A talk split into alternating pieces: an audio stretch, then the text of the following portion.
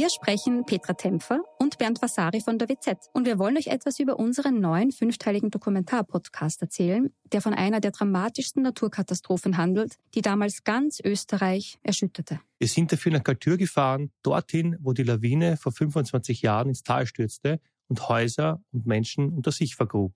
31 Menschen starben, darunter zahlreiche Kinder. Wir haben nach Antworten auf die Frage gesucht, wie es überhaupt zu dem Unglück kommen konnte und wer damals die Verantwortung getragen hat. Gibt es überhaupt einen Schuldigen? Die Kaltürer haben uns auch erzählt, wie sie die Tage nach der Katastrophe erlebt haben. Der damalige Bürgermeister war übrigens Anton Matle, der heute Landeshauptmann von Tirol ist. Ihr könnt unseren Podcast Galtür, der weiße Tod unter wz.at hören und auf allen Plattformen, wo es Podcasts gibt.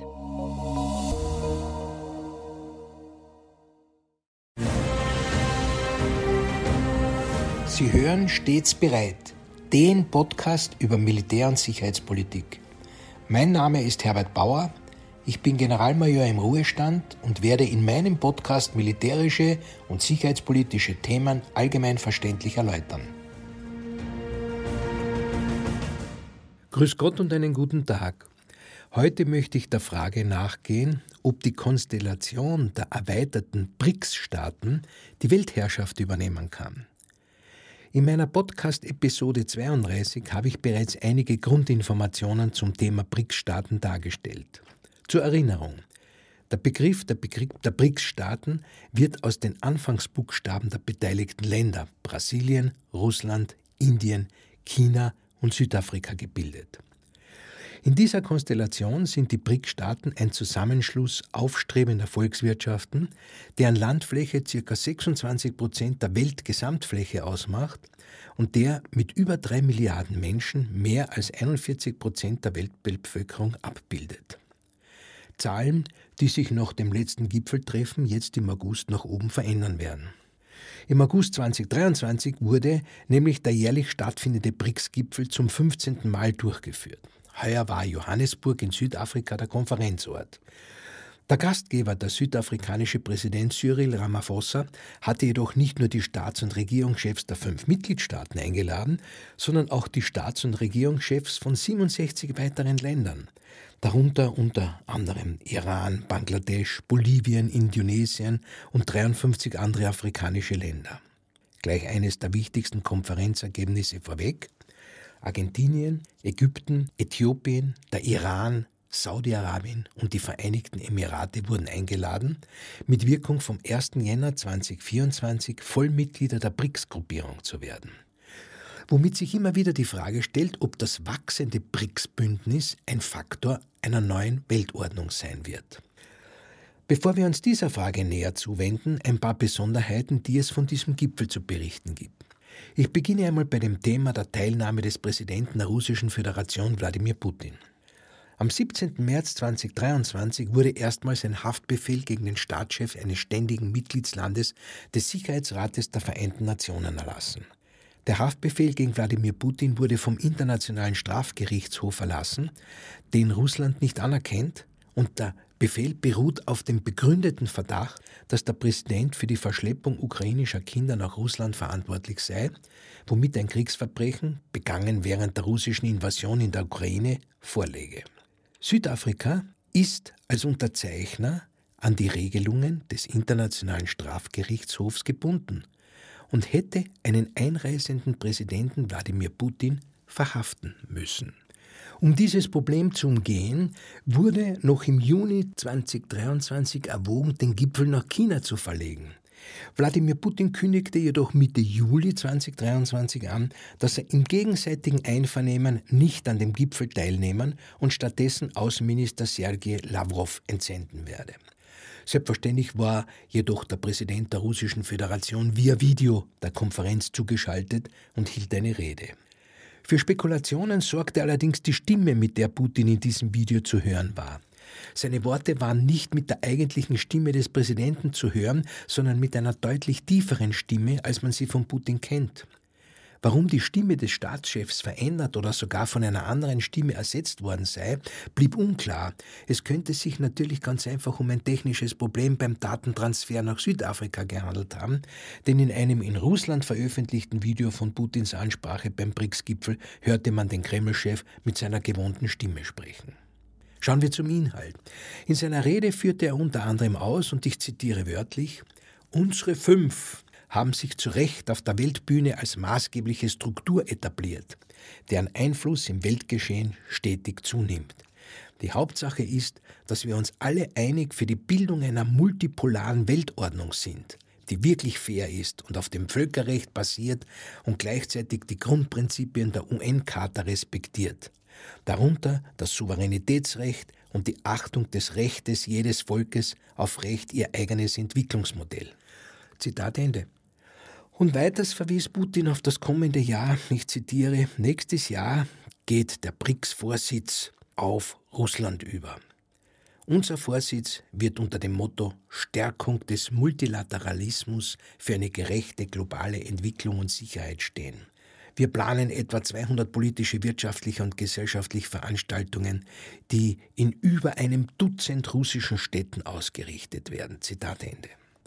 Aber auch zum Auftritt des chinesischen Präsidenten Xi Jinping gibt es Besonderes zu berichten.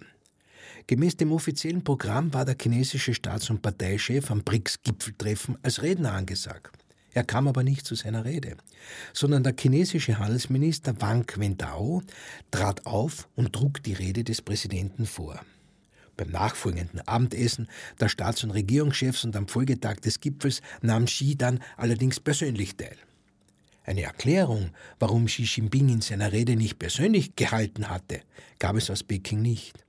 Ein Sprecher des Pekinger Außenministeriums beharrte am Tag danach sogar bei einer täglichen Pressekonferenz darauf, dass der chinesische Präsident eine Rede gehalten habe und gab auch den Inhalt der Rede bekannt. Sogar die chinesischen Staatsmedien erweckten zunächst den Eindruck, der Präsident habe persönlich gesprochen. In der vom Handelsminister vorgetragenen Ansprache hatte Xi Jinping die USA kritisiert, ohne das Land beim Namen zu nennen. Ich zitiere, es gibt ein Land, das seine Hegemonie aufrechterhalten will und alles getan hat, um die Schwellen- und Entwicklungsländer zu lähmen, hieß es in der Rede. Weiters, wer sich schnell entwickelt, wird von ihnen eingedämmt, wer aufholt, wird behindert. Und noch einmal weiter, wir müssen die politische und sicherheitspolitische Zusammenarbeit ausbauen, um Frieden und Ruhe zu bewahren. Kein Nutzen ist größer als Ordnung und kein Schaden ist größer als Chaos. Derzeit herrscht die Mentalität des Kalten Krieges und die geopolitische Lage ist düster. Menschen aller Länder freuen sich auf ein gutes Sicherheitsumfeld, die internationale Sicherheit ist unteilbar, das Streben nach absoluter eigener Sicherheit auf Kosten der Interessen anderer Länder schadet letztlich den eigenen. Die Ukraine-Krise ist aus komplizierten Gründen so weit gekommen. Die oberste Priorität besteht jetzt darin, Friedensgespräche zu fördern, die Entspannung voranzutreiben, den Krieg zu beenden und Frieden zu erreichen. Wir dürfen nicht Öl ins Feuer gießen und zulassen, dass sich die Situation verschlimmert. Zitat Ende, soweit also Xi Jinping in seiner vom Handelsminister verlesenen Rede. Aber es gibt noch weitere Ereignisse zu berichten. Wenden wir uns einer weiteren Großmacht zu, Indien. Indiens Premierminister Narendra Modi, der auf einer Militärbasis in Pretoria landete, weigerte sich zunächst das Flugzeug zu verlassen. Der Grund lag in einem protokollarischen Eklat, weil der Gastgeber Südafrika lediglich einen Minister für den Flughafenempfang des Staatsoberhauptes geschickt hatte. Der wahrscheinlich unbeabsichtigte, aber durch mangelndes Feingefühl und Organisation entstandene Afro wog umso schwerer, weil die Verhinderung Südafrikas Präsident Cyril Ramaphosa mit dem Empfang von Chinas Präsident Xi Jinping begründet wurde was nicht nur einen protokollarischen, sondern auch einen politischen Fauxpas darstellt, wenn man berücksichtigt, dass China Indiens großer Rivale in Asien ist. Der in dieser Art zurückgesetzte indische Premierminister Modi ließ sich erst dann zum Aussteigen aus seinem Flugzeug bewegen, als der südafrikanische Präsident Ramaphosa eilig seinen Vizepräsidenten zum Flughafen schickte. Immerhin wird Indien im Jahre 2023 das bisher bevölkerungsreichste Land China um mindestens drei Millionen Menschen überholen und der bevölkerungsreichste Staat der Erde werden. Inhaltlich brachte Modi unter anderem einen Vorschlag für eine Zusammenarbeit im Weltraumbereich ein. Ich zitiere, Wir arbeiten bereits an einer BRICS-Satellitenkonstellation. Wenn wir noch einen Schritt weiter gehen, können wir über die Bildung eines BRICS-Weltraumkonsortiums nachdenken. Dadurch können wir Weltraumforschung und Wetterüberwachung betreiben, die für die Welt von Nutzen sein werden. Zitat Ende. Moody's Überlegungen erfolgten nach dem Scheitern der russischen Mondmission, der er aber einen indischen Erfolg gegenüberstellen konnte. Nach knapp sechs Wochen Flugzeit landete justament zum Zeitpunkt der Konferenz eine unbemannte indische Raumsonde erfolgreich am bislang wenig erforschten Südpol unseres Erdtrabanten.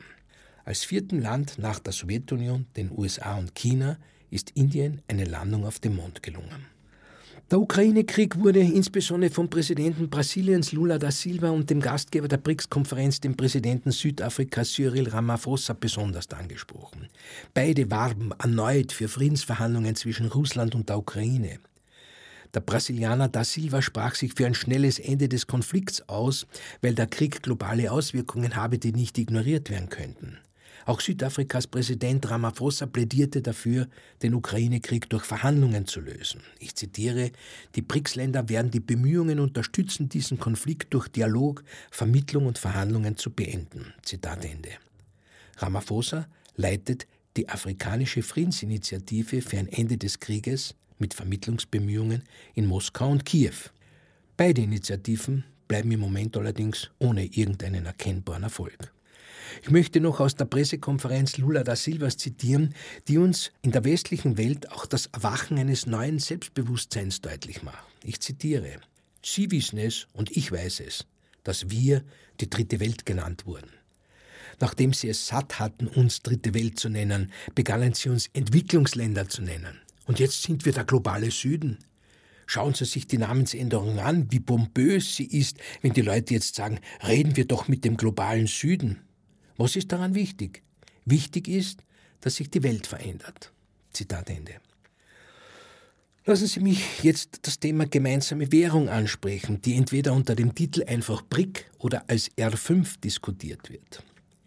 R5 bezieht sich darauf, dass die Landeswährungen aller fünf BRIC-Staaten mit dem Buchstaben R beginnen. Brasilien hat den Real, Russland den Rubel, Indien die Rupie, China den Renminbi und Südafrika den Rand. Doch das Projekt einer goldgedeckten BRICS-Gemeinschaftswährung kommt nicht voran.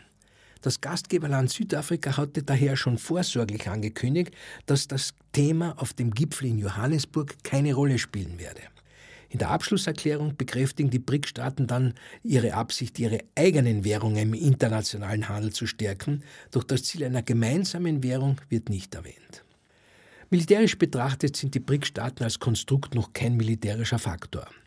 Es gibt auch keine militärpolitischen Ziele. Nichtsdestotrotz muss man in einer Beurteilung erfassen, dass zumindest China, Russland und Indien über eine starke Marine, aber auch Atomwaffen zur Machtprojektion verfügen.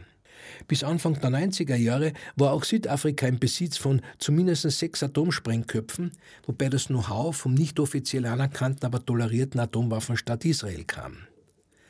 Unter der Voraussetzung, dass sich auch Länder aus derselben Region zurücknehmen würden, ist Südafrika dann zusammen mit Sambia und Tansania 1991 dem Atomwaffensperrvertrag beigetreten und beendete die Weiterentwicklung von Atomwaffen. Von der militärischen Mannschaftsstärke her kommt China als die weltweit größte Armee vor Indien und Russland bei der Kampfkraft, also den Möglichkeiten, die Kraft, die Power, die Macht auch zu projizieren, kommt Russland vor China, wobei angemerkt sei, dass die USA bei der Kampfkraft am Platz 1 stehen. Es gibt allerdings keine gemeinsamen Kommandostrukturen oder Beistandsverpflichtungen, womit BRICS als Organisation keine militärische Machtprojektion betreiben kann, was allerdings ein Zusammenwirken jetzt und in Zukunft nicht ausschließt. Ich verweise auf die russisch-chinesischen Patrouillen im südchinesischen Meer bzw. rund um Japan. Ob das BRICS-Bündnis seine geopolitische Macht ausspielen kann, wird nicht zuletzt davon abhängen, ob die Mitgliedstaaten ihre zahlreichen Konflikte untereinander in den Griff bekommen, erwähnt sei China und Indien als Beispiel. Der BRICS-Gipfel sendet auf jeden Fall eine bedeutende Botschaft aus. Wir wollen eine neue geopolitische und vor allem ökonomische Macht als Gegenpol zum Westen und hier vor allem zur USA sein. Die Aufnahme sechs weiterer Länder wie Saudi-Arabien, Iran, Vereinigte Arabische Emirate, Argentinien, Ägypten und Äthiopien unterstreicht diese Absicht. Bei dieser BRICS Plus genannten Konstellation wird allerdings zu beurteilen sein, welche Macht der Zusammenschluss aller BRICS-Länder bedeutet, wenn man ihre Rohstoffe und Bodenschätze mit ins Kalkül nimmt. Dann ist BRICS ein Machtfaktor.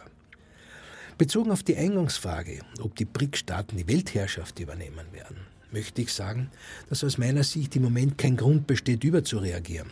Aber es gilt wohl anzuerkennen, dass dieser Zusammenschluss eine zunehmende Rolle spielen wird. Und im friedenspolitischen, aber auch im wirtschaftspolitischen Sinne ist die Entwicklung wahrzunehmen und nicht aus Arroganz zu verschlafen.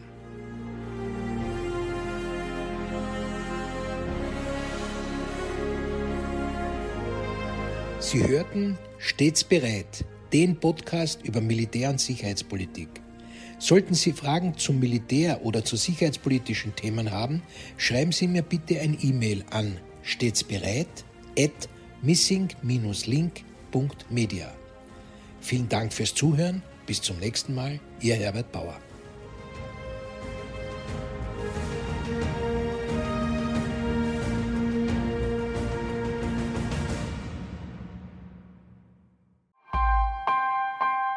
Missing Link